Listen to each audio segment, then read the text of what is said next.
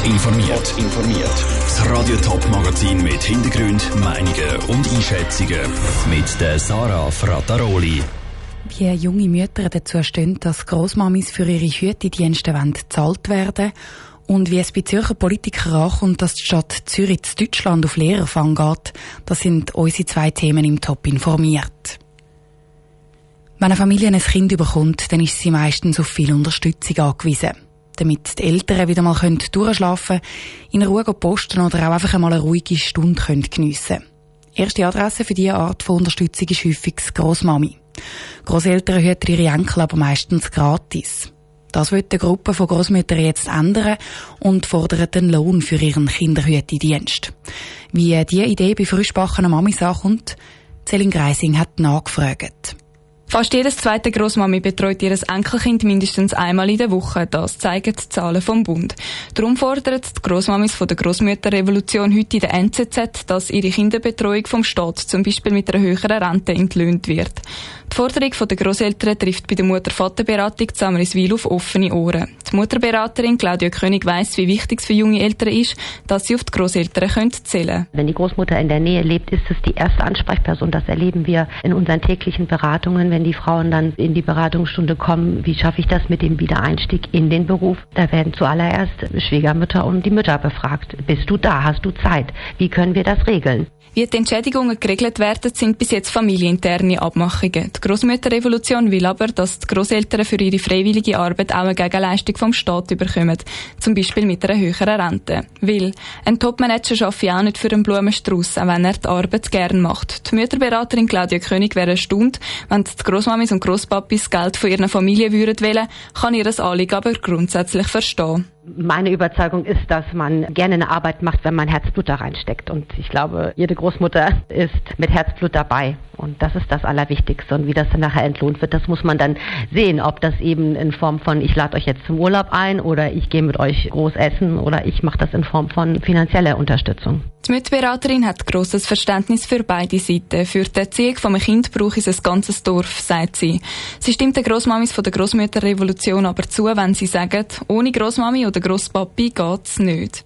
Celine Kreising hat berichtet. In der Deutschschweiz und im Tessin übernehmen die Grosseltern übrigens einen grösseren Teil der Kinderbetreuung als in der Westschweiz. In der Westschweiz gehen Kinder nämlich häufiger in Krippen. In der Schweiz gibt es immer mehr Schüler. Und auch wenn die pädagogischen Hochschulen in den letzten Jahren aufgerüstet haben, herrscht immer noch Lehrermangel. Darum kommen viele Lehrpersonen aus dem Ausland in die Schweiz, zum Beispiel aus Deutschland. Die Stadt Zürich hat dort ein Stelleninserat für Kindergärtner publiziert. Linke Politiker sind damit nicht einverstanden und haben im Zürcher Gemeinderat eine Anfrage dazu eingereicht. Der Stadtrat hat jetzt Stellung genommen. Stefanie Brändle. Der Lehrermangel ist ein grosses Problem. In Zürich sind noch während der Sommerferien dieses Jahr fast 400 Lehrerstellen offen gewesen. Trotzdem findet der SP-Gemeinderat Jean-Daniel Straub daneben, dass die Stadt Zürich in fremden Gewässern geht, fischen das, weil in Deutschland die Situation noch prekärer sei. In Süddeutschland ist es wirklich gravierend. Also dort fällt Unterricht zum Teil auch aus, beziehungsweise muss komprimiert werden auf, auf weniger als die fünf Tage von der Woche, dass man dort dann noch eine Art wie einen Beitrag würde leisten, um das Problem zusätzlich zu verschärfen. Darum hat Jean-Daniel Straub den Stadtrat in einer Anfrage zur Rede gestellt. Wie der Tagesanzeiger schreibt, hat der Stadtrat geantwortet und zugegeben, dass er auf zwei Online-Plattformen in Süddeutschland und Österreich ins Rat geschaltet hat. Die FDP-Gemeinderätin Jasmin Buchschwa versteht das und sie findet auch das. Man kann sagen, Wettbewerb ist nicht schlecht und ich finde, da muss sich auch Staatspersonal daran gewöhnen. In anderen Berufen haben wir das auch und auch Schweizer gehen ins Ausland arbeiten.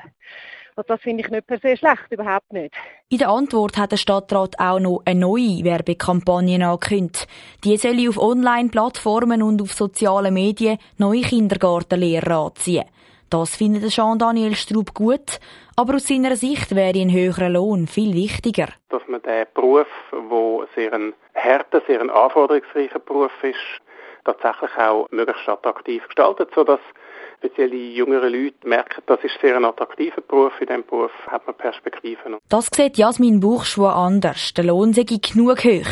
Viel eher müsste direkt am harten Arbeitsalltag im Kindergarten geschraubt werden. Zwar haben wir ja da die grenzenlose Integration und das, das schafft einfach Bedingungen in den Schulzimmern, die zum Teil wirklich sehr schwierig sind. Und ich glaube, darum kommt es auch zu einer grossen Fluktuation von Lehrkräften. Das ist meiner Meinung nach das grösste Problem wie die Löhne. Jasmin Bourgeois und Jean-Daniel Straub sind dafür in einem anderen Punkt gleicher Meinung. Es sei okay, dass Kindergärtner von deutschen oder österreichischen Lehrpersonen unterrichtet werden, auch wenn im Kinski eigentlich Mundart Unterrichtssprache ist. Der Beitrag von Stefanie Brändle.